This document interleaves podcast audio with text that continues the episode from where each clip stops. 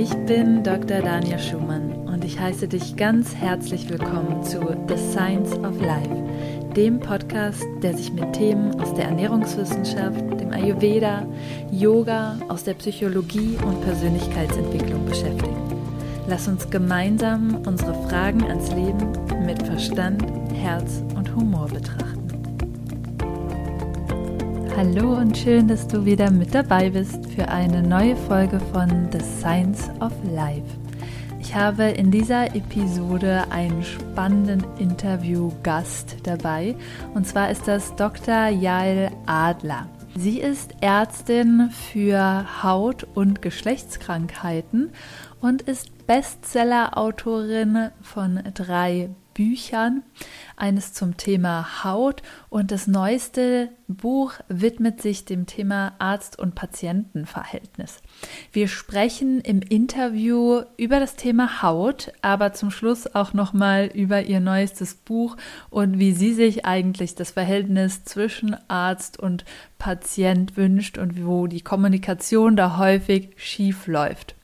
Das Hauptthema im Podcast-Interview soll aber das Thema Haut sein.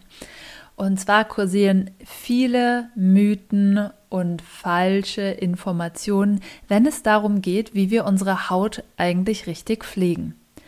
Ich finde, Haut ist ein sehr wichtiges Thema, vor allen Dingen, wenn es auch um innere Zustände geht. Ja, unsere Haut repräsentiert auch häufig das, was im Inneren vor sich geht. Im Ayurveda ist es eng mit unserer Verdauung, mit dem Darm verknüpft, aber auch mit unserem Fettgewebe. Es gibt uns einen wichtigen Hinweis darüber, wie das Blut beschaffen ist und da natürlich auch, wie die Leber funktioniert, wie Entgiftungsprozesse im Körper funktionieren. Und ich spreche mit Dr. Yael Adler darüber, was du wirklich tun kannst, um deine Haut zu pflegen, wo es wirklich Quatsch ist, in teure Cremes zu investieren und ob Peelings überhaupt notwendig sind und welche Seifen, wenn überhaupt, zu empfehlen sind. Wir sprechen natürlich auch über das Thema Ernährung und wie du mit deiner Ernährung zu einer gesunden Haut beitragen kannst. Und wir sprechen darüber, welche Erfahrungen Dr. Adler mit ayurvedischen Hautpräparaten gemacht hat. Ich wünsche dir viel Spaß beim Interview.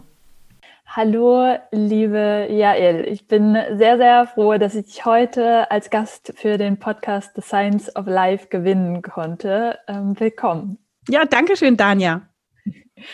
Wir ähm, wollen heute so ein bisschen über deine Expertenthemen sprechen. Ähm, bevor wir in das Interview rein starten, vielleicht äh, stellst du dich noch mal kurz für die Zuhörer und Zuhörerinnen vor. Ja, also ich bin Hautärztin, eigentlich genau genommen Ärztin für Haut- und Geschlechtskrankheiten, Venenheilkunde und Ernährungsmedizin. Und ich habe eine Praxis in Berlin. Und meine Leidenschaft gilt der Kommunikation äh, und insbesondere der Kommunikation meiner Themen, meiner medizinischen. Also ich bin sehr gerne, so wie du, auch medial unterwegs und nutze das, äh, damit man seine Themen, die Botschaften, die ich habe als Ärztin, auch außerhalb des Sprechzimmers verbreiten kann, weil ich finde, das Wissen über den Körper und die Gesundheit ist wie ein Grundrecht und irgendwie sehe ich es als meine Lust und meine Pflicht, anderen bei der Wissensvermehrung zu helfen. Ja, und das machst du wunderbar. Ähm, ich kann hier schon mal den Zuhörern und Zuhörerinnen empfehlen, den Instagram-Kanal von dir anzuschauen. Da postest du auch immer wieder Videos, eben so kleine Infovideos und es ist einfach super informativ und ich finde, das ist genau das Wissen, was häufig so fehlt. Einfach nochmal zu ähm, hören, wie das aus der wissenschaftlichen Medizin heraus ähm, ist, also wie bestimmte Themen da eben aufgegriffen werden. Und es sind so viele Informationen, die man immer überall verstreut findet. Mhm. und es sind ganz viele Mythen mit dabei. Und ähm, deswegen bin ich froh, dass du heute hier bist, dass wir mit so ein paar ähm, Themen oder be bestimmten ähm, ja, sage ich mal, Mythen aufräumen können. Das ist sehr wichtig, weil äh, gerade wenn du auch die Social Media äh, ansprichst, sind ja sehr viele Leute unterwegs, die Themen erörtern und auch wissenschaftlich tun. aber leider nicht wissenschaftlich sind. Da geht es oft um Selbstdarstellung oder um eigene Glaubensdinge oder einfach auch um harte wirtschaftliche Dinge. Das heißt, es ist heutzutage für den Kunden oder den Endkunden oder den Verbraucher kaum mehr möglich, ähm, Wahres von Unwahrem, Gefährliches von Ungefährlichem, Sinnvolles von Sinnlosem zu unterscheiden. Und deswegen freue ich mich über Aufklärerinnen wie uns, weil wir, glaube ich, das erzählen, weil wir es wichtig und richtig finden. Und da jetzt auch kein primärer, also wirtschaftlicher Aspekt oder narzisstischer Aspekt dahinter steckt, vielleicht nur ein ganz bisschen. also es macht halt Spaß und Freude, wenn man ein Feedback bekommt dazu oder eine, ja, jemand sagt, Mensch, ich bin abgeheilt, weil ich habe jetzt weniger gecremt und weniger parfümiert und weniger geseift. Aber es ist ganz, ganz wichtig, dass man äh, Menschen einen Leitfaden in diesem Dschungel an Informationen gibt und freue mich, wenn wir das jetzt tun. Ja, absolut. Ich finde, da sprichst du auch äh, so ein ganz wichtiges Thema an, was mir eben auch am Herzen liegt und was mir auch bei dir so gut ähm, gefällt. Ich glaube, deswegen haben wir diesen Beruf auch auf irgendeine Art und Weise ähm, gewählt und ähm, ja, gerade um dieses Wissen dann eben auch weitergeben zu können und wie du sagst, eben auch diese schönen Ergebnisse dann auch mh, zu sehen oder die Früchte, die das Wissen quasi äh, trägt, dass man weitergibt. Und ähm, da finde ich es auch eben wichtig, weil du siehst natürlich als Ärztin auch sehr viele Patienten und es ist eben nicht nur so eine Botschaft, die du ähm, von dir heraus nach außen trägst, so ich habe jetzt da mal eben Creme XY ähm, bei mir gemacht oder ich habe das und das gegessen und hoch, meine Haut war wunderschön, sondern du siehst einfach eine große Fallzahl, sage ich jetzt mal in Anführungsstrichen und kannst dadurch natürlich auch viel individueller auf Menschen eingehen und das finde ich auch total wichtig, das nochmal unterscheiden zu können von, ja, das hat jetzt nur mir geholfen oder was sehe ich immer wieder bestätigt, was vielen Menschen hilft. Natürlich geht man immer in individuell auf jeden Hauttyp, sage ich jetzt mal auch, in jeden Patiententyp ein. Ähm, genau, aber dass man da nochmal aus einem größeren Wissensschatz oder einer Erfahrungswissenschaft eben dann auch schöpfen kann. Und ähm, da würde ich gerne direkt zum Thema Haut mit dir einsteigen. Und zwar, was sagst du zum Thema Hautpflege von außen? Da gibt es ja mittlerweile so viele Stoffe, die suggeriert werden, bräuchten wir, damit unsere Haut gesund bleibt, damit sie nicht so schnell altert, ähm, von Retinol über ähm, Q10, ähm, was auch immer. Was sind da deine Tipps oder was braucht die Haut wirklich von außen? Also bei der Hautpflege gilt ganz klar, weniger ist mehr. Ich sehe zu 20 Prozent fast, würde ich sagen, selbstgemachte Hauterkrankungen durch falsche und zu viel pflege und Rumgemache, manipuliere. Die Haut ist ja seit der, also seit der Steinzeit evolutiv kaum oder nicht verändert. Also wenn überhaupt, dann haben sich die Hautfarben etwas verändert, je nachdem, wo die Menschen wohnten, damit äh, je nach Pigmentierung mehr oder weniger UV-Strahlung in die Haut gelangt, damit wir Vitamin D bilden können. Ansonsten ist die Hautbarriere wie in der Steinzeit schon komplett unverändert und die hat mehrere Schutzmechanismen. Das erste ist, dass die Haut sich ihre Pflegecreme selber produziert. Die Oberhaut macht das, die Epidermis, die braucht dafür vier Wochen und auch das Fett aus den Poren, das die Teigdrüsen produzieren. Und diese beiden Fettquellen, diese Fette vermischen sich, legen sich als Schutzfilm auf die Haut und pflegen und halten Erreger fern und machen, dass die Haut nicht austrocknet. Und äh, wenn wir die jetzt zum Beispiel durch viel Seifen entfernen, dann ist die Haut trocken und spannt und dann nehmen wir irgendeine künstliche Creme, die das aber längst nicht so gut kann wie das, was eigentlich der Körper schafft. Der nächste Schutz ist, dass wir Hornschüppchen haben. Viele denken, die müssen weg und peelen wie verrückt. Eine gesunde Haut braucht kein Peeling, höchstens Reibeisenhaut oder eine Aknehaut, die vielleicht ein bisschen zu Mitesserverhornung ne, da in den Poren neigt. Da kann das mal sinnvoll sein. Aber ein Peeling braucht die Haut nicht. Äh, dann haben wir, also und die sind mechanischer Schutz, diese Hornzellen. Ähm, die sind zwar als eine ganz dünne Schicht, aber genau da sitzt unsere Hautbarriere. Wir wollen die also nicht ausdünnen. Und dann haben wir einen Säureschutzmantel, pH 5. Neutral wäre 7, pH 5 ist sauer. Und der ist dazu da, damit sich liebe Türsteherbakterien auf unserer Haut wohlfühlen, die unser Immunsystem trainieren, die Erreger fernhalten, die wir nicht wollen, zum Beispiel Eiterbakterien oder Stinkbakterien, Viren, Pilze. Das heißt, der pH-Wert sollte auch nicht etwa durch eine alkalische Seife, die auch im Bioladen erhältlich ist, kaputt geseift werden, weil wir dann acht Stunden brauchen, um wieder runter zu sein. Und in der Zeit ist der Körper schutzlos ausgeliefert und fängt auch gerne eher mal an, einen üblen Körpergeruch zu entwickeln. Ja, und damit haben wir eigentlich noch vielleicht noch mal einmal klar zu erwähnen noch am Ende dieses Mikrobiom, dieses die, diesen Schutzmechanismus, also die Bewohnerschaft Viele kennen das schon aus dem Darm, dass die Kaki gar nicht mehr so bäh ist, wie man früher dachte. Äh, dass steril auch nicht das Ziel ist, sondern dass wir belebt sind, dass wir zur Hälfte aus uns bestehen und zur Hälfte aus fremden Bewohnern, also gentechnisch, also genmaterialmäßig. Das hat man festgestellt, als man versuchte, das, das Genom, also die Genstruktur der Menschen ja, zu analysieren und hat man gesehen, wow, so sieht also der, das Menschengen aus, aber huch, da sind ja noch ganz viele andere Genstücke, wo gehören die denn hin? Ach, das sind Bakterien. Und der Darm ist da voll von und der dient auch so eine, als so eine Art Pool und versorgt zum Beispiel auch die Haut oder alle Schleimhäute, auch die Vaginalschleimhaut, die Atemwege, Nasennebenhöhlen und so weiter mit Bakterien. Und dieses Mikrobiom im Darm, das macht auch äh, Vitamine und äh, es macht Immunsystem, es reguliert am Nervensystem herum hat also ganz eine tolle Bedeutung. Und jetzt weiß man, boah, auch auf der Haut ist so ein Mikrobiom. Und das steht auch in Verbindung mit dem Darmmikrobiom und den Schleimhäuten, aber macht eben auch ganz viel Eigenständiges für uns. Und das wollen wir unbedingt erhalten. Und die modernen Therapien bei Hautproblemen gehen definitiv in die Richtung, dieses Mikrobiom zu stärken. Das ist so, so, so spannend. Und ähm, ich beschäftige mich mit ganz viel mit dem Darmmikrobiom, bin von da eben dann auch darauf gestoßen, äh, gestoßen, huch, die Haut hat ja an unterschiedlichen Stellen auch wiederum ganz unterschiedliche ähm, ja, ähm, Besiedlungen. Bakterien, Besiedlungen, ja. genau. Mhm. Und man konnte sich das quasi so richtig schön vorstellen, dass jeder Teil, also die, der, das Knie, sage ich jetzt mal, ein anderen, äh, anderes Mikrobiom hat als die Achselhöhle und so weiter.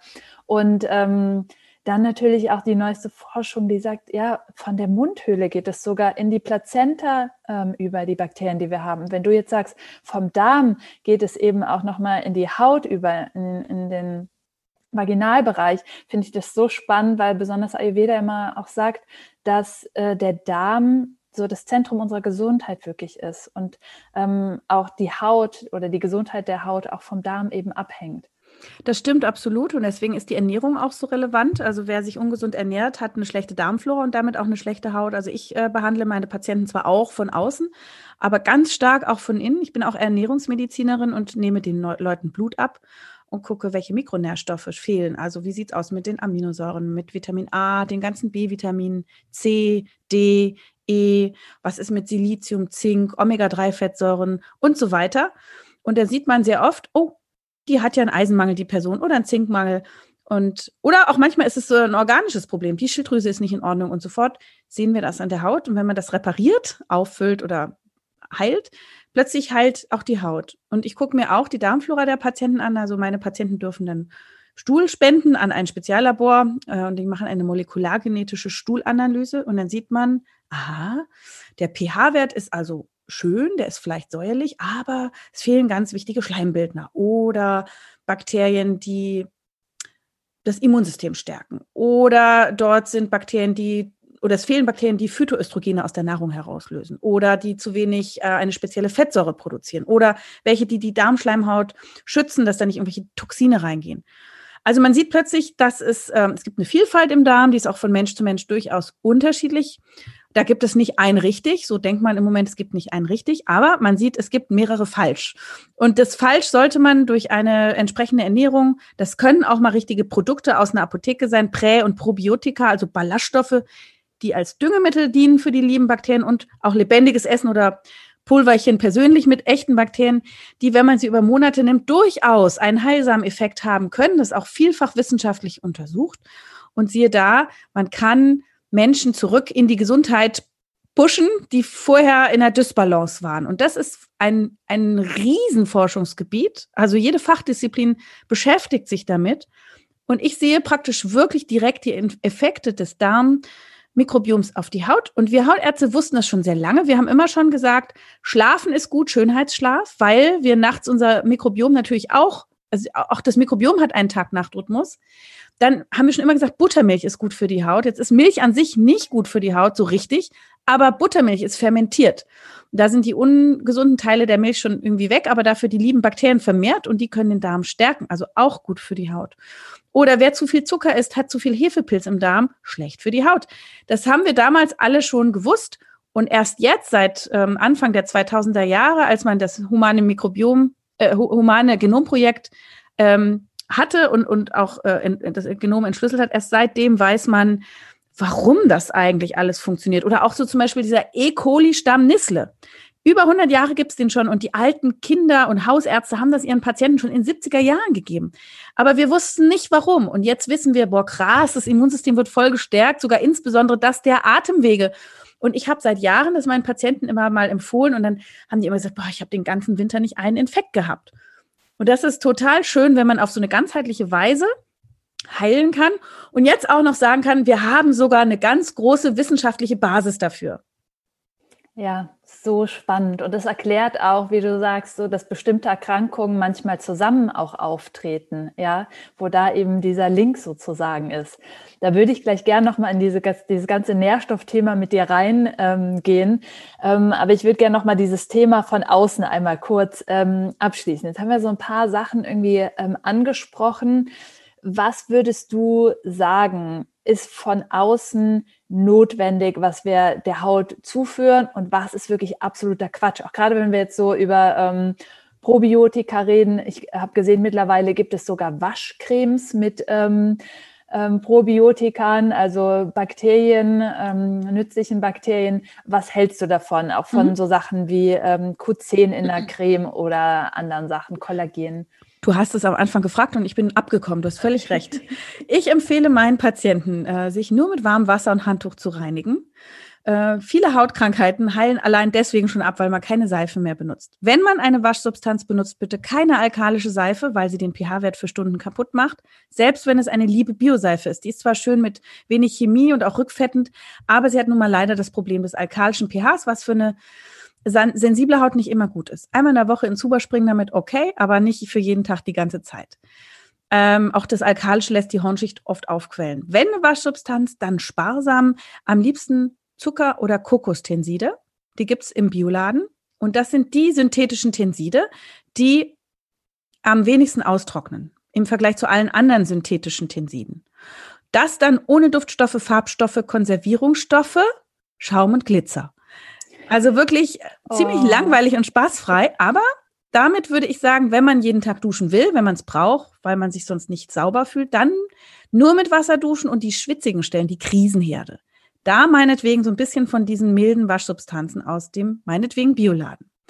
So, damit sind wir bei der Reinigung, sind wir fertig, ja? Auch das Gesicht nur mit warmem Wasser und Handtuch, selbst wenn wir ein leichtes Make-up benutzen und Puder.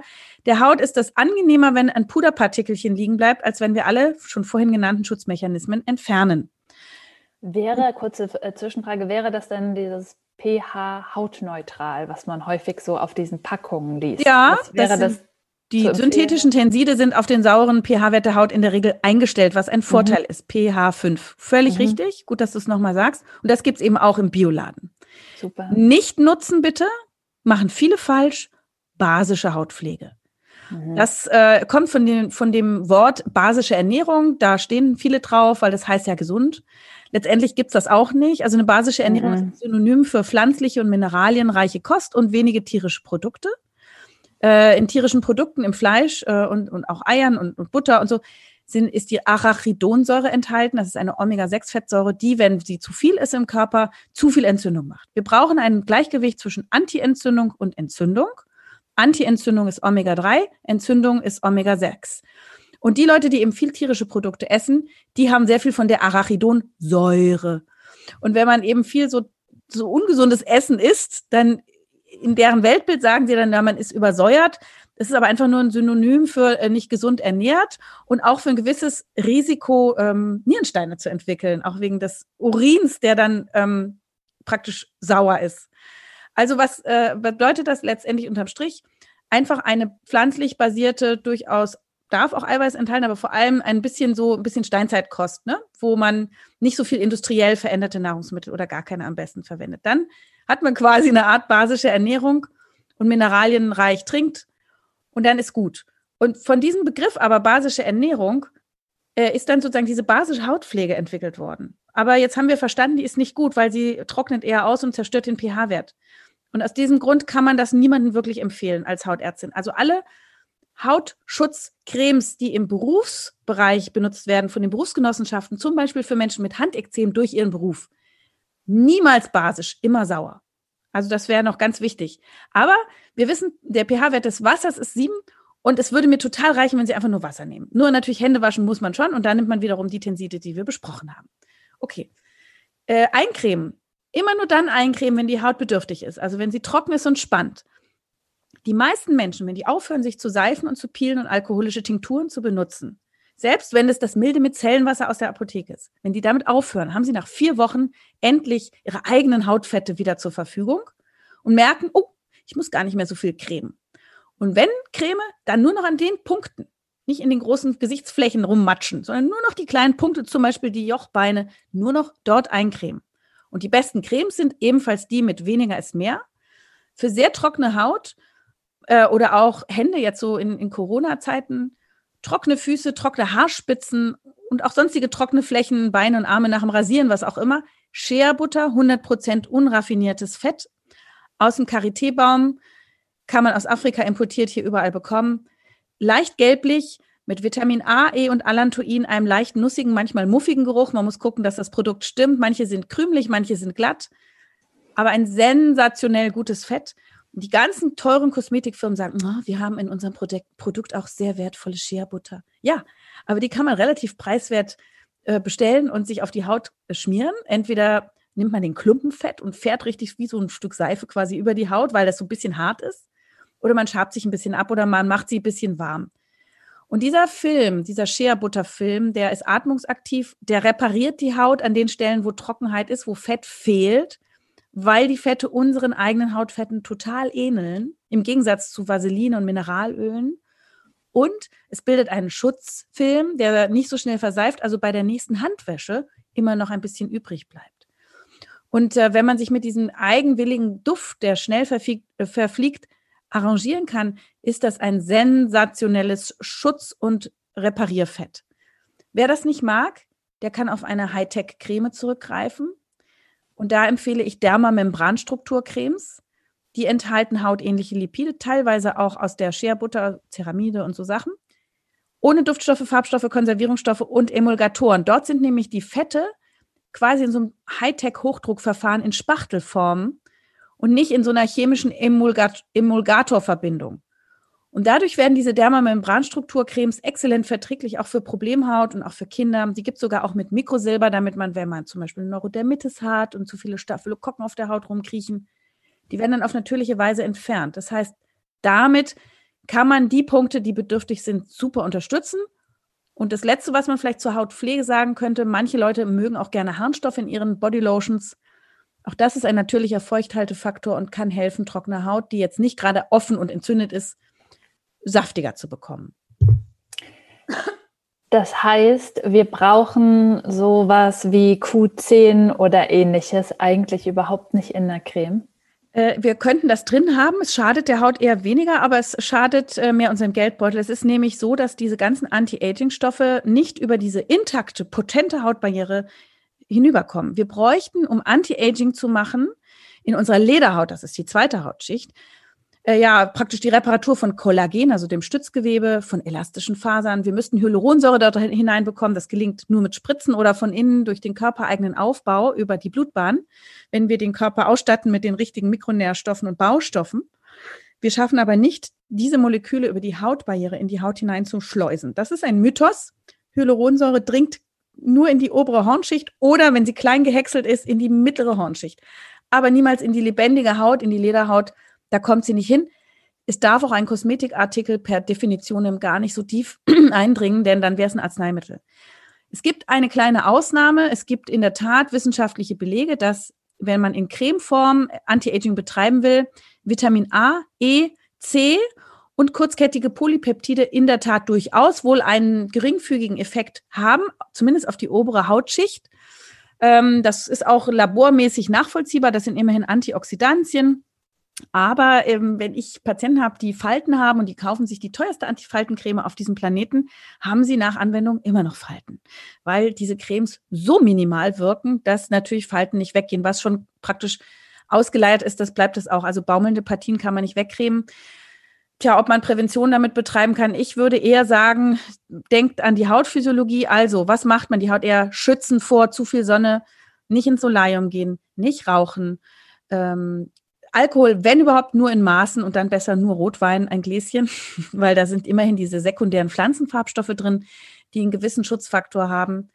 Ähm, Verzicht auf industrielles Essen, also kein Zucker, kein Weißmehl, kein Fastfood und auch Kuhmilch ist für die Haut nicht gut. Ähm, das ist wieder ein eigenes langes Thema, aber macht Pickel, kann ich nur sagen, und fette Haut und hilft auch bei der Hautalterung, dass die schneller passiert. Ähm, und ansonsten ist natürlich gut, Sport zu treiben, weil da Reparaturstoffe freigesetzt werden, die dem ganzen Körper gut tun und auch der Haut. Äh, gesunde Kost mit viel Pflanzen, mit vielen Ballaststoffen für den Darm. Gesunder Darm hält jung und die sekundären Pflanzenstoffe schützen nicht nur die Pflanzen, sondern auch die Haut vorm Vergammeln und äh, auch vor zu viel UV-Strahlung und helfen bei der Reparatur. Feinstaub ist auch schlecht und eben auf der Couch rumsitzen ist auch schlecht. Das heißt, ich selber bin Hautärztin, ich bin 47 Jahre.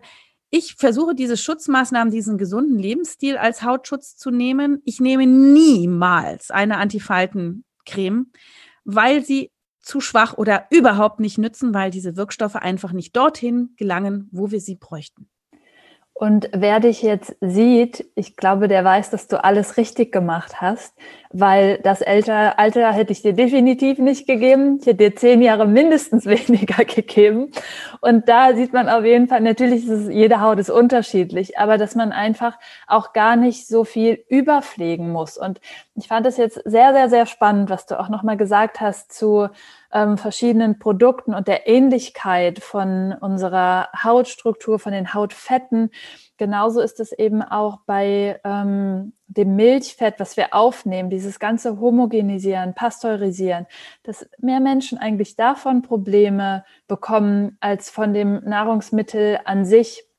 Und ähm, ich finde es auch ganz spannend. Ich habe in der Pubertät sehr viel Milch getrunken ähm, und hatte da auch eine wirklich sehr schlechte Haut, die sich dann eben gebessert hat durch das Meiden von Milchprodukten. Heute ähm, nehme ich gar nichts mehr auf an Milchprodukten. Und das war auch für mich eine sehr interessante Beobachtung, weil doch Ayurveda immer wieder die Milch so sehr hervorhebt. Ich denke, da muss man aber doch bedenken, dass es ein durchaus anderes Produkt heute ist, als sie damals war. Vielleicht kannst du dazu äh, vielleicht nochmal so ein bisschen was aus deiner Perspektive sagen? Also da gebe ich dir definitiv recht, dass die heutige Milch nicht mehr so viel zu tun hat mit der damaligen Milch. Aber auch hier muss man sagen, Ayurveda ist ja eine, eine interessante und auch sehr gute Ernährungsrichtung, die vielen Menschen sehr gut hilft.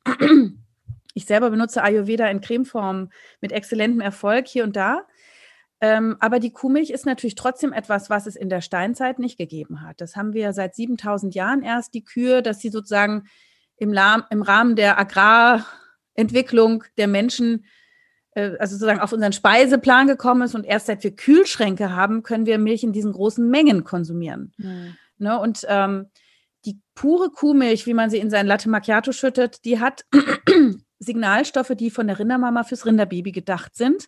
Das ist auch äh, zum Beispiel von dem Professor Bodo Melnik ähm, intensiv erforscht. Da kann man viel im Internet auch zu finden. Zum Beispiel, dass es dort ähm, Aminosäuren gibt, Valin, Leucin und Isoleucin, die insulinotrop sind, so nennt man das, also so eine Art Wachstumshormon in unserem Körper ausschütten, Insulin-like Growth Factor. Und der kann die Talgdrüsen in der Haut zum Beispiel massiv stimulieren und macht Akne. Und wenn man zu Pickeln neigt und fettiger Haut, wird man sofort merken, innerhalb von einer Woche, dass äh, die Haut sich massiv verbessert, wenn man diesen Trigger weglässt damals, als Ayurveda entwickelt und erfunden worden ist, mag es sein, dass man diese Effekte nicht so beobachtet hat, weil man ja sonst auch nicht noch, auch noch Zucker und Weißmehl und Fastfood dabei hatte und weil man auch die Milch in viel kleineren Mengen, als es heute üblich ist, genossen hat. Äh, wir haben einen massiven Anstieg von Milch und Milchprodukten in den letzten 60 Jahren. Und das ist dann einfach eine Frage der Dosis. Die Dosis macht das Gift. Äh, Tatsache ist, wenn ich Patienten empfehle, trinkt weniger Milch oder trinkt gar keine Milch, haben die mit einer Problemhaut mit keiner Milch die knallharten Effekte. Ja. Und die anderen haben immer noch das Problem. Also es ist für jeden einen Versuch wert. Ähm, man darf fermentierte Milchprodukte essen, also Buttermilch, Kefir, original griechischen Joghurt oder bulgarischen Joghurt, nicht nach griechischer Art. Da sind lebendige Kulturen drin und Käse ist ja auch mal ein Genussmittel, das man ruhig genießen darf, aber dieses dreimal am Tag Latte Macchiato oder morgens süße Cerealien mit Milch ist einfach Mist für die Haut Und jetzt wird einer deiner Hörer sagen, aber ich trinke viel Milch, ein Liter und passiert gar nichts. Ja, super. das ist ja auch so, manche Raucher haben halt auch keinen Lungenkrebs. Aber ähm, ich würde da einfach diesen Tipp jedem geben wollen, dass man vorsichtig ist mit der Milch und sie, wenn überhaupt, nur diskret und in kleinen Mengen oder gar nicht mehr trinkt ja. und konsumiert.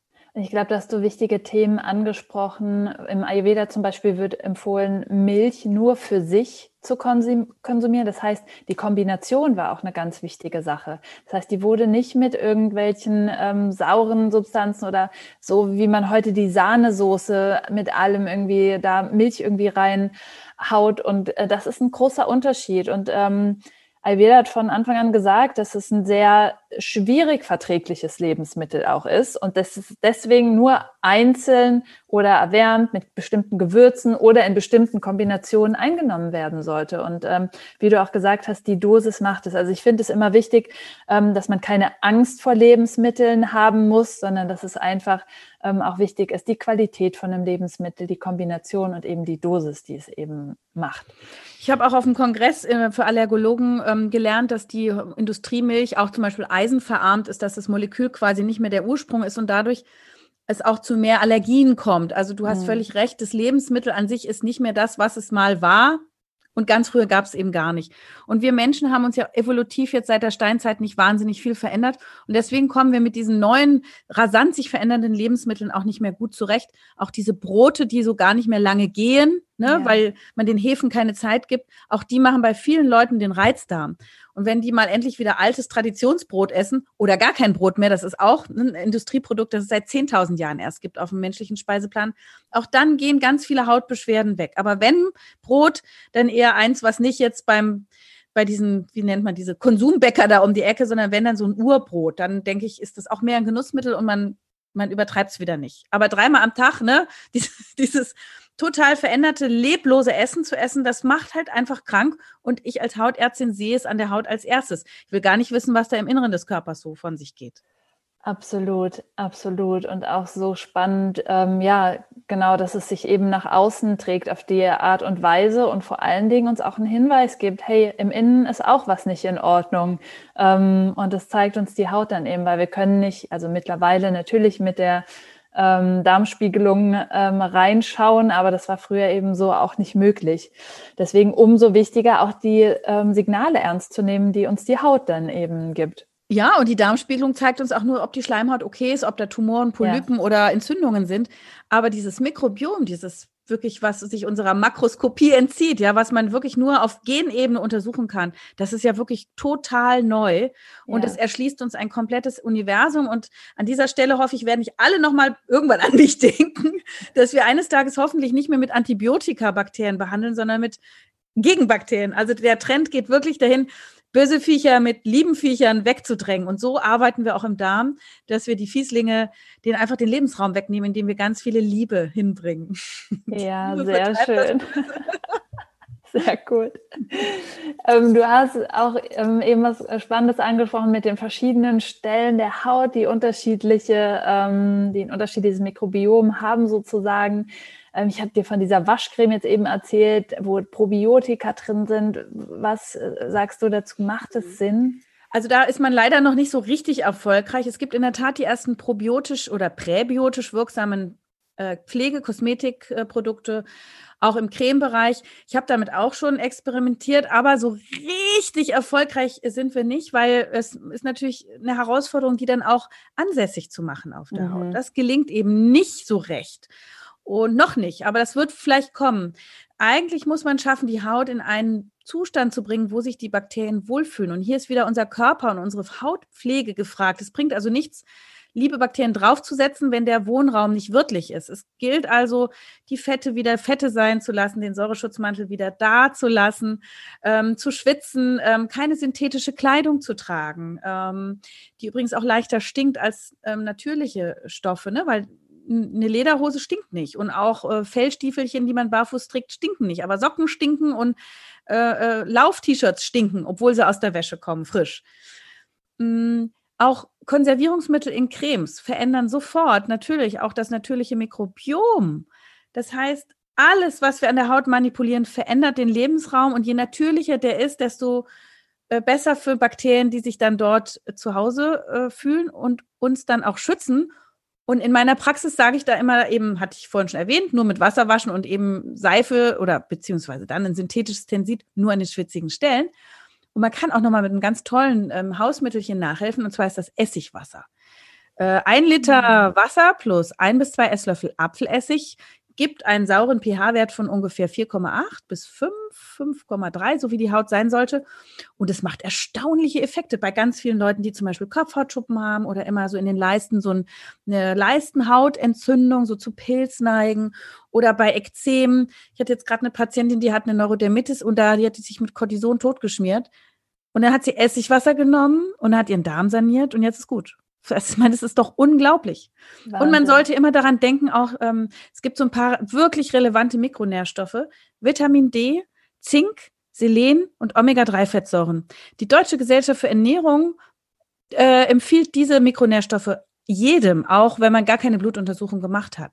So Vitamine würde ich immer nur dann geben, wenn man im Blut festgestellt hat, oh, da ist ein Mangel. Und das lohnt sich auch, das nachzugucken, selbst wenn das die Kassen in ja. der Regel nicht zahlen. Ja. Aber diese, die ich gerade erwähnt habe, die kann man ziemlich gut und sicher auch blind nehmen, in einer kleinen, geringen Dosis, die auch frei verkäuflich ist. Und äh, das weiß man schon von Babys in richtigen Untersuchungen, Omega-3-Fettsäuren, Zink, Selen, Vitamin D, wenn da gute Spiegel im Blut sind, dann geht es der Haut gut. Und wir sollten keinen Eisenmangel haben, die Schilddrüse sollte intakt sein und die ganzen B-Vitamine. Also da kann man schon, es lohnt sich wirklich da mal nachzugucken und nicht immer nur Cortison zu schmieren. Ja, das empfehle ich übrigens auch immer, bevor man supplementiert, ähm, nachzuschauen, ähm, da auch mal das Geld in die Hand zu nehmen, so einen Test zu machen. Ähm, ich meine, nicht bei allen Spurenelementen macht es Sinn, weil man nicht so sicher ist, ob die wirklich dann den Status widerspiegeln. Aber bei denen, wo du es genannt hast, wichtig und vor allen Dingen Deutschland ähm, hat sehr selenarme Böden. Ja, die Wahrscheinlichkeit, dass wir einfach nicht genug Selen über die Nahrung aufnehmen, ist ziemlich ähm, hoch. Und dann hast du jetzt nochmal was zu Neurodermitis gesagt und im Vorgespräch haben wir schon besprochen, dass du sehr erfolgreich in der Tat eine ayurvedische Creme ähm, einsetzt bei Neurodermitis. Ähm, vielleicht magst du uns die Inhaltsstoffe ja. ähm, da auch nochmal verraten. Genau, also ich bin ja nicht wie du jetzt so ganz tief im Ayurveda drin, aber eines Tages hatte ich eine Patientin, die seit 15 Jahren verzweifelt versuchte, ihre Schuppenflechte zu behandeln. Das ist eine Hauterkrankung, die so an Ellbogen und Füßen und Knien und so an allen bewegten Hautstellen kommt und ist so dick und rot und schuppig. Und das ist oft so genetisch bedingt. Und ähm, da muss ich tatsächlich sagen, also ich habe ja die Hightech-Medikamente und alles ne, immer verordnet. Und dann haben wir einfach mal gesagt, okay, wir machen jetzt Omega-3-Fettsäuren, wir machen Vitamin D und wir machen diese neu auf dem Markt seiende, damals äh, ayurvedische Cremenfertigprodukt. Tatsächlich, ich kann es jetzt leider nicht erwähnen, will ich nicht, weil ich nicht Werbung machen darf. Aber es war natürlich eine, es war faszinierend zu sehen, wie die darunter abgeheilt ist und seitdem abgeheilt blieb. Und zwar ist da drin Neem, Kurkuma, Sweet and Rayau und Färberwurzel auf einer Basis von Kokosöl und Shea-Butter. Und äh, dieses gibt es auch, also in sehr, sehr fettiger Form für die Schuppenflechte, damit dieser Fettfilm dazu führt, dass diese Wirkstoffe in die Haut so richtig reingesaftet werden. Und das gleiche gibt es nochmal für Neurodermitis äh, ohne ähm, so ein Fettfilm. In dem einen Produkt ist ein bisschen so ein wie, bisschen äh, Mineralöl drin, aber das ist da gewollt, damit eben die, das wirklich wie so ein Pflaster ist, praktisch ein Cremepflaster. Äh, bei dem Neurodermitis-Produkt sind dieselben Kräuter ohne diesen, äh, also nur natürliche Fette. Und das klappt auch erstaunlich. Das ist antientzündlich und gegen diese Erreger, die wir nicht haben, die immer als Trigger auch gelten, dass die Haut sich ja immer so wieder neu entzündet, also wie so ein Teufelskreis. Und das ist etwas, was man absolut mal untersuch äh, äh, ausprobieren kann, um einfach mal von den normalen Medikamentenarzneien, die immer verordnet werden, wegzukommen, was in so vielen Fällen so erfolgreich ist, dass ich das einfach, äh, ich habe das auch in einem meiner Bücher erwähnt, äh, das gibt es auch für den Kopf als bei Schuppen und Entzündung als Tinktur und in verschiedenen Konsistenzen, damit man für sein Hautproblem genau das richtige Produkt findet. Und das ist halt schön, wenn, wenn Volksmedizin und Naturheilkunde wirklich auch von Forschern untersucht wird. Das ist auch von denen untersucht. Es hat ein Forscherpaar, das hat ein Forscherpaar hier in Potsdam, glaube ich, äh, entwickelt. Und ich freue mich einfach, wenn es dann sowas gibt für, für ja, die normale Therapie, äh, also ne, als normales Therapiemittel.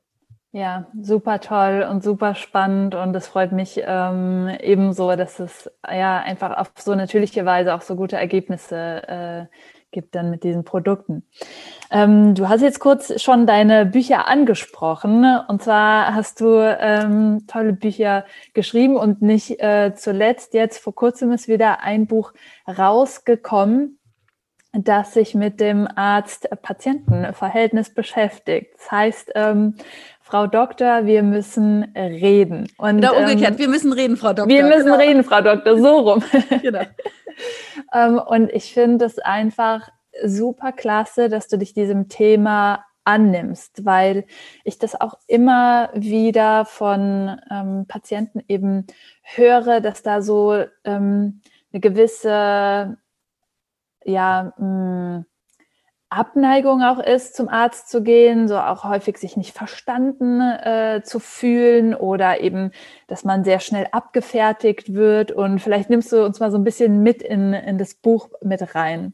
Weißt du, wir beiden reden ja jetzt gerade über mein Haupthauptfach, äh, die Haut. Ähm, und ich habe auch ein Buch geschrieben, Hautnah, alles über unser größtes Organ und habe dann Patienten gehabt, die das gelesen haben und dann hatten sie sich einen Termin gemacht in der Zwischenzeit und dann kamen sie, um mir nur noch zu sagen, ach wissen Sie, ich habe jetzt alles weggelassen, schauen Sie, meine Haut ist abgeheilt, ich wollte sie nur mal zeigen. Ich habe einfach diese Tipps mal umgesetzt.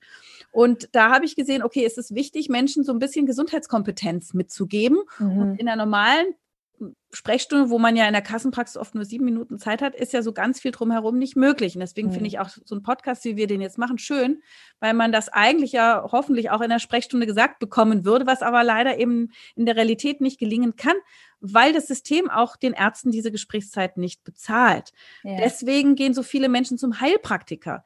Und da ist das Problem, dass da nicht immer äh, so eine gute Ausbildung dahinter steckt. Ne? Also es gibt welche, die sich ganz viel bilden und so, aber es ist sozusagen nicht verpflichtend. Und da kann es auch mal sein, dass man an ganz unwissenschaftliche Methoden äh, gerät und auch viel Geld investiert und am Ende naja, also äh, die Krankheit nicht weg ist, aber der Geldbeutel leer, da muss man wirklich sehr, sehr aufpassen.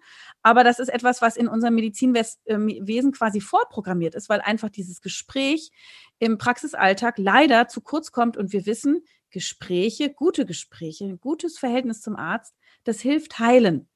Und in dem Buch äh, Wir müssen reden, Frau Doktor, wie Ärzte ticken und was Patienten brauchen, das Rezept für eine besondere Beziehung. Ähm, das ist ein Buch, das beschreibt dieses Verhältnis zwischen Arzt und Patient und ähm, gibt dem Patienten ein bisschen mehr Verantwortung in die Hand. Also ich möchte, dass Patienten mündig werden. Ich möchte, dass sie gesundheitskompetent werden, dass sie wissen, wie sie auf sich selber aufpassen, wie sie aber auch Rechte und Pflichten haben, wie sie auch sozusagen einfordern können beim Arzt, dass der Arzt sie so behandelt, wie sie es brauchen. Und ich beschreibe in dem Buch verschiedene Menschentypen auf Arzt- und Patientenseite. Das ist teilweise sehr amüsant und sage einfach, wir sind ja ein menschliches Team, so ein bisschen wie eine Liebesbeziehung. Nicht mit dem libidinösen Teil, aber schon sehr, sehr intim. Man spricht über Dinge, die man ja sonst vielleicht nicht mal mit dem Partner teilt. Es geht um Stigmata, es geht um Peinliches. Ich habe ja auch ein äh, Buch geschrieben, darüber spricht man nicht weg mit den Tör Körpertabus. Und da haben mir schon alle gesagt, boah, aber wie machst du das denn über diese peinlichen Dinge wie Körpergeruch, wie Reizdarm, wie Erektionsstörungen, äh, Orgasmus und, und wenn er nicht klappt und, ne, und Inkontinenz zu sprechen? Und da bin ich überhaupt auf die Idee gekommen, mich mit dieser Kommunikationsgeschichte ein bisschen tiefer zu beschäftigen und festgestellt bei meinen Recherchen, dass es ähm, wahnsinnig viele Menschen gibt, die in diesem System sich nicht mehr gesehen fühlen, die mhm. schlimme Erfahrungen gemacht haben in den Kliniken, in den Arztpraxen, wahnsinnige Ängste haben, sich ausgeliefert fühlen und eben das Vertrauen kaputt ist. Die Vorwürfe, die Patienten ihren Ärzten machen, klingen ganz ähnlich wie in einer scheiternden Liebesbeziehung. Also die sagen, du verstehst mich nicht, du fühlst nicht mit mir, nie hast du Zeit für mich, du nervst nur noch, ich vertraue dir nicht mehr und am Ende ich will die Trennung. Und das ist äh, wahnsinnig schlimm. Ich finde auch wichtig, dass wir Ärzte uns da ähm, besser ausbilden lassen. Das gelingt jetzt schon ein bisschen besser bei den nachwachsenden Generationen, aber man muss auch regelmäßig dranbleiben, man muss Rollenspiele im Grunde machen. Man muss sich mit der Psychologie und der Psychosomatik beschäftigen und immer wieder vor Augen halten, wir sind eine Beziehung und zwar eine Beziehung auf Augenhöhe. Es ist nicht ein asymmetrisches Verhältnis, sondern es ist ein menschliches Augenhöheverhältnis, nicht ein fachliches, aber auf menschlicher Ebene. Und das besteht, Beziehung besteht aus Wertschätzung, aus Neugier, aus Interesse, aus Empathie, aus Offenheit. Und wenn man dann dieses starke Team wird, was ja manche Menschen mit ihren Ärzten haben, Dann erst kann Heilung gelingen, dann wird Stress abgebaut, dann kann das Immunsystem tätig werden und dann ist man auch nur motiviert, eine vielleicht manchmal sehr schwierige Therapie durchzustehen, weil man weiß, man, man wird getragen. Und das ist mein Wunsch, all diesen, also ich habe ja, das muss man mir vielleicht auch vorwerfen, ich habe eine Privatpraxis. Ich war früher in der Kassenmedizin und habe gesehen, dass ich in den fünf Minuten Haut-Sprechstunde viel zu wenig erklären kann. Wir haben ja vorhin ganz lange geredet über so ein paar Basics. Mhm. Und ich habe das Gefühl gehabt, es bringt nichts, meinem Patienten mit dem Handexem jetzt nur eine Cortisoncreme zu geben. Ich muss ihm auch erklären, wie kann er es vorbeugen? Was können wir für Tests machen? Worauf muss er achten? Dafür war irgendwie nie Zeit. Und dann kam der Patient natürlich nach zwei Wochen wieder und Cortisontube war leer und das Handexem war wieder da. Und so überbevölkern die deutschen Patienten auch die Arztpraxen und die Termine werden knapp und knapper und kürzer und kürzer. Und da das auch Gespräch nicht bezahlt wird in dem Sinne, also es gibt Ausnahmen, aber das ist nichts, also es werden Geräte und Techniken bezahlt, aber eben diese Verbindung, die man aufbauen muss, die so wichtig ist, das ist, hat irgendwie in dem System jetzt noch nicht so einen Stellenwert. Und ich will mit meinem Buch äh, zeigen, mit welchen Tricks man vielleicht auch arbeiten kann, um in diesem System, das ja jetzt sich erstmal nicht ändern wird, aber trotzdem zu bestehen. Also zum Beispiel, wenn ich zum Arzt gehe, gehe ich erstmal mit der Haltung hin, ich bin ein Mensch auf Augenhöhe. Ich habe Rechten, ich habe äh, Rechte, ich habe auch Pflichten. Ich komme hoffentlich möglichst pünktlich. Ich hoffe, dass der Arzt mich auch pünktlich dran nimmt. Wenn etwas im Raume steht, was mich stört, was meinem Bauchgefühl widerspricht, dann spreche ich das an. Dann sage ich, oh, können Sie vielleicht mal kurz mich angucken? Ich fühle mich gerade gar nicht gesehen. Sie gucken die ganze Zeit in den Computer. ähm, bringen Sie eine Liste mit oder bringt eine Liste mit zum Arzt mit den Fragen, die ihr stellen möchtet. Weil in der Kürze der Zeit ist gut, wenn man eine Systematik hat. Und dem Arzt auch vorher sagen, hey, ich habe hier fünf Punkte, ich möchte die gern besprechen. Dann kann der Arzt die sich sagen lassen, kann sich die Zeit einteilen, kann vielleicht auch sagen, okay, den einen Punkt, da müssen wir uns nochmal wiedersehen, das schaffe ich heute nicht. Aber die anderen gehören alle so und so zusammen und das kann man so und so lösen. Äh, ich habe auch geschrieben, wie man einen Arzt lesen kann, worauf man achten kann. Äh, ja, und dass man vielleicht auch in schwierigen Situationen ruhig mal jemanden mitnimmt in dieses Team, einen Dritten, der mithört, der mitfühlt, der ein bisschen auf einen aufpasst. Auch das ist gut, den Dritten im Bunde zu haben, gerade wenn man vor Stress, vor Angst vielleicht nicht gut zuhören kann. Und das ganz, ganz wichtig, also wir haben ja auch das Thema Googeln und Vorinformationen viele sagen ja, die Ärzte sind da eingeschnappt. Nee, nee, 80 Prozent der Ärzte finden es super, wenn man gut vorbereitet zum Arzttermin kommt, schon ein bisschen vorinformiert ist, weil dann hat man eine Gesprächsgrundlage. Und dann, das ist mir sehr wichtig, zeigt es, dass der Patient gerne mitarbeiten will und Verantwortung mit übernehmen will, also im Team richtig ein wichtiger Partner ist, denn es geht ja um seine Gesundheit. Und wenn man verstehen will, was man hat, dann ist das sozusagen die, die wichtigste Basis. Dann entwickelt man ein Körpergefühl, dann interessiert man sich für sich, dann guckt man, wie kann, was kann ich sonst noch so tun? Und das kann man ja auch seinen Arzt fragen. Und natürlich gibt es ganz, ganz viele Tipps auch für Ärzte, was wir äh, beachten können.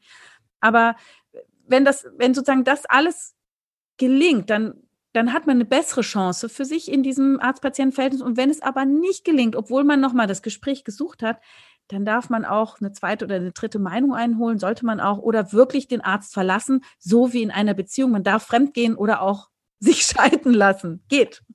Vertrauen gestört ist.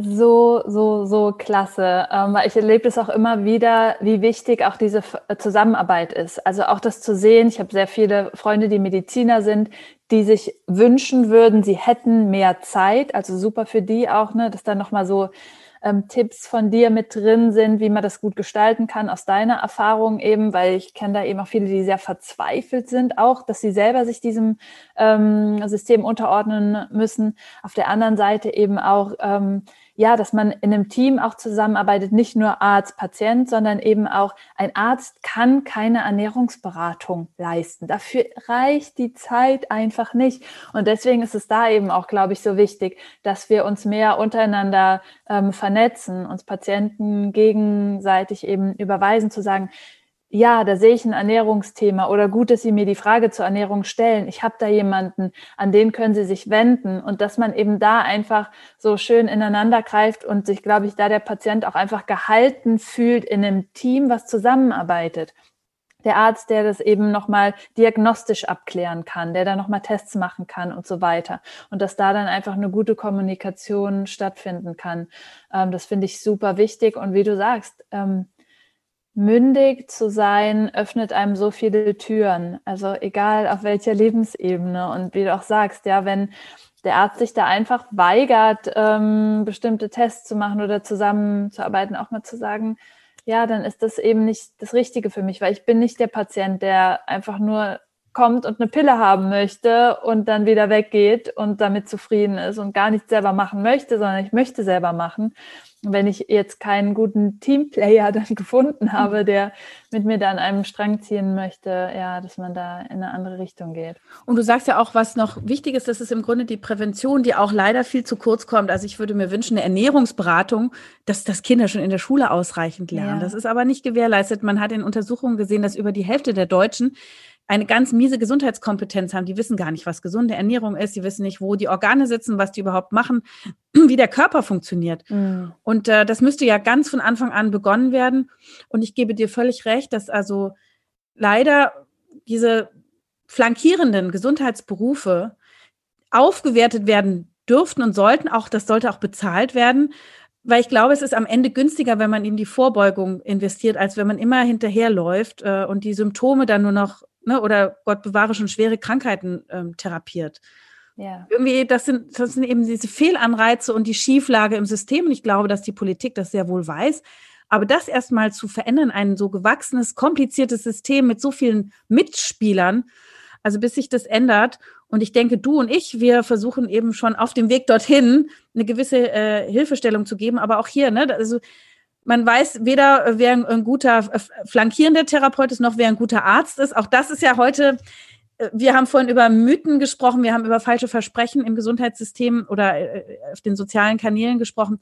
Es ist so undurchsichtig und es ist so schwierig, ähm, ja, den Partner fürs Leben zu finden, weil wenn man einen guten, ja, beispielsweise einen Arzt hat, mit dem wird man ja hoffentlich auch zusammen alt. Und da muss man eben schauen, dass man sich in gesunden Zeiten zum Beispiel auch einen Hausarzt sucht, nicht erst in, also in guten Zeiten, nicht erst in schlechten Zeiten. Weil heute wird ja auch oft ne, zu Recht bemängelt, dass es schwierig ist, einen Facharzttermin zu bekommen, wenn man ihn denn dann braucht. Aber wenn man schon in guten Zeiten einen Hausarzt hat, der mit einem Impfberatung macht und Vorsorgen, wenn dann wirklich mal was ist, dann ruft er in seinem Kollegennetzwerk an und sucht einem einen Facharzttermin schnell. Und dann braucht man gar nicht so lange warten, weil dann ist es dann, ne, wenn der da so einem hilft, das ist einfach viel, viel besser, als dann ins Internet zu gehen und sich irgendwelche Arztbewertungsportale anzuschauen, wo viel Fake und viel Wirtschaftliches auch dahinter steckt, wo ich kriege jeden Tag E-Mails, äh, wie ich schlechte Bewertungen rausnehmen lassen könnte oder mir gute Bewertungen schreiben lassen könnte. Also das ist ja wirklich furchtbar. Und es gibt ja auch Unternehmen mit, mit irgendwelchen hm, Top-Listen, welche Ärzte mega sind und so. Und wenn man da schaut, wer wird publiziert und wer nicht, was da dahinter steckt, dass es da eindeutig wirtschaftliche Interessen gibt und nicht ähm, quasi journalistische Interessen. Das ist ganz schön frustrierend. Deswegen würde ich einen guten Arzt suchen über den eigenen Hausarzt, den man sich rechtzeitig, wenn man keinen Stress hat, sucht und eben über Freunde, Verwandte, weil die ja meistens so ähnliche Werte haben wie man selber und dann eben auch beurteilen, ist das jetzt ein Mensch, wo du auch hinpasst.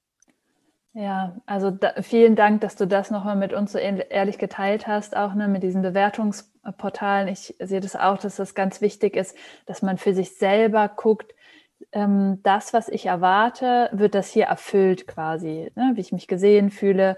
Ähm, hatte auch öfter den Fall, dass Patienten gesagt haben, mein Arzt hat einfach gesagt, ich bin zu jung, um einen Nährstofftest zu machen hm. oder ein Blutbild machen zu lassen ich kann in meinem Alter noch gar nichts haben. Mhm. Ja, also äh, wenn es da schon scheitert, ich finde, das ist dann auch, ne, wie du sagst, und dann wird es vielleicht mal wirklich brenzlig und ähm, ja, dass man da einfach schon im Vorfeld einfach schaut, dass man sich vorher in guten Händen weiß und ähm, auf eine Zusammenarbeit stößt. Ja. ja, und dann ist eben, was du auch sagtest, die Schwarmintelligenz super. Ich finde es toll, wenn sich Fachrichtungen vernetzen, wenn sich äh, unter den Ärzten Leute vernetzen, aber natürlich auch mit anderen Disziplinen, mit Physiotherapeuten, mit äh, Logopäden, mit Ergotherapeuten, mit Psychologen, mit Apothekern, mit Ernährungsberatern. Das sind ja alles Berufe, die sich ergänzen und äh, es bricht einem Arzt ja auch kein Zacken aus der Krone, wenn er sagt, das ist jetzt nicht mehr mein Gebiet, ich habe da aber jemand, wo ich sie hinschicken kann. Das würde ich ja. mir tatsächlich wünschen. Ich würde mir auch wünschen, dass es Webseiten geben würde, die zertifiziert sind, wo man sich also meinetwegen bei der Verbraucherzentrale oder beim Bundesministerium für Gesundheit ähm, ein, anmelden kann als Webseite und sagen kann, ich habe hier geprüfte Gesundheitsinformationen, hier wird nichts vertickt, heimlich. Mhm irgendwelche Nahrungsergänzungsmittel oder äh, es, es gibt einen falschen Experten oder die Informationen sind vielleicht schon zehn Jahre alt und mittlerweile weiß man, die und die Krankheit ist heilbar, früher war es noch nicht. Und dann, also ne, dass man sozusagen als auch Verbraucher gucken kann, wo kriege ich gute Infos? Ich habe in meinem Buch ganz viele Links äh, gegeben, sowohl in der Literaturverzeichnis als auch im Buch selber, wo man zuverlässige Informationen oder zuverlässigere Informationen bekommt. Es gibt ja auch den Eagle-Monitor äh, zum Beispiel von den äh, Krankenkassen Bundesverband. Da wird geguckt, welche ja privat zu bezahlenden Leistungen sind sinnvoll, sind sie sinnvoll, ja oder nein. Da wird natürlich nichts mit Euphorie bewertet, weil sonst würden ja die Versicherten sagen, ja, aber wieso bezahlt ihr das denn nicht? Aber da gibt es so Tendenzen und eine Einordnung. Und wenn aber der Arzt doch überzeugend sagt, naja, aber für Sie ist das schon ganz schön gut, weil Sie haben vielleicht eine Genetik, die da ein Risiko darstellt oder für Ihr Sicherheitsbedürfnis, dann kann man ja auch mal seine Krankenkasse fragen oder dann eben tatsächlich auch mal, wenn man sich das leisten kann, auch privat drauf zahlen. Also das ist halt etwas auch in Deutschland. Manchmal habe ich das Gefühl, manche Leute würden gerne die Zahnbürste und das Fitnessstudio ja. auf Rezept haben. Und ja. Ne, also wir geben ja für so viel Zeug Geld aus, aber dann vielleicht doch auch mal für sowas. Ja, ja, absolut. Ja, vielen, vielen Dank. Das war super, super spannend. Und ähm, ich kann mir vorstellen, dass sich jetzt alle denken, wie hießen deine drei Bücher nochmal? Vielleicht sagst du, ich verlinke das auch nochmal in den Show Notes, aber sag uns nochmal schnell deine Bücher, damit wir es auch nachlesen können. Okay, also das eine ist hautnah, alles über unser größtes Organ.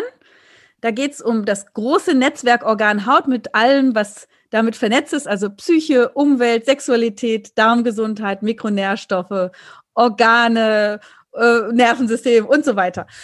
Dann das nächste Buch ist, ähm, darüber spricht man nicht, weg mit den Körpertabus. Und da geht es um alles Mögliche, was uns so im Alltag peinlich ist, von Schnarchen über Depression, über Haarausfall, über äh, kranke Nägel, über Körpergeruch, Mundgeruch, äh, Inkontinenz, Erektionsstörungen, ähm, die Menopause, das Altern, also ein wilder Ritt durch, durch die körperliche Medizin mit vielen guten Tipps zum selber lösen, was man machen kann und eben vor allem drüber sprechen, um Lebensqualität zu gewinnen äh, und ähm, Dinge nicht zu verschleppen und Verantwortung für sich und seine Gesundheit, aber auch die der anderen, wenn man eine Infektionskrankheit hat, zu übernehmen.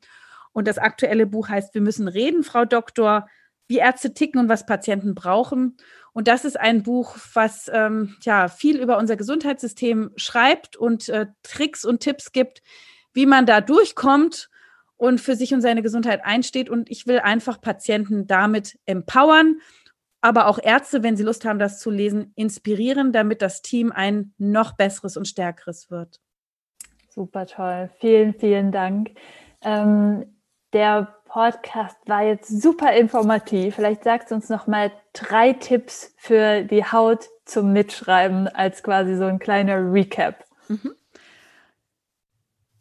Wenn es um die Haut geht, äh, bei der Pflege ist das Ziel, weniger ist mehr, minimalistisch vorangehen. Zweitens, die Haut liebt es, wenn sie eine gesunde Ernährung bekommt und einen gesunden Lebensstil, davon profitiert sie am meisten und kann sich dann von innen heraus regenerieren. Und der dritte Tipp für die Haut ist, die Haut hat ganz viele Gefühlssensoren und Rezeptoren. Sie ist dazu gemacht, berührt zu werden und zu berühren. Sie ist eng mit unserem Gefühlsleben und unserem Gehirn verbunden. Und deswegen, das ist jetzt verstaubt, aber sehr neurowissenschaftlich, make love, not war und petting statt Pershing. Da wird ein ganz beglückender Hormoncocktail ausgeschüttet und das macht die Haut auch gesund und glücklich. Und das gibt dann diesen Healthy Glow. Wunderbar, sehr schön. Genau. Vielen Dank, liebe Jael. Schön, dass du da warst und ja, danke für deine Arbeit und dass du das Wissen ähm, so großzügig teilst.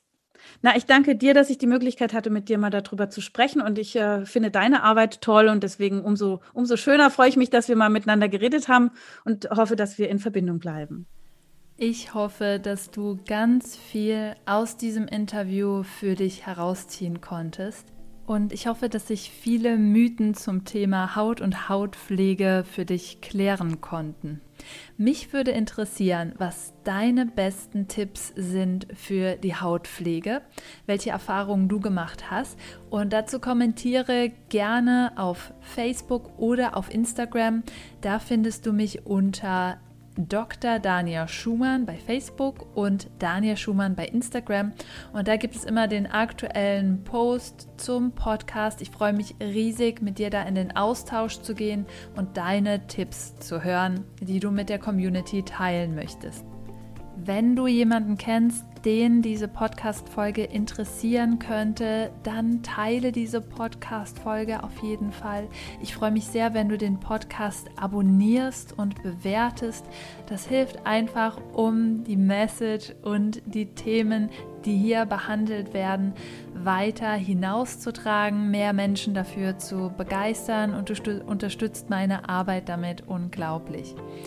Ich freue mich auch, wenn du auf meiner Webseite vorbeischaust unter daniaschumann.com.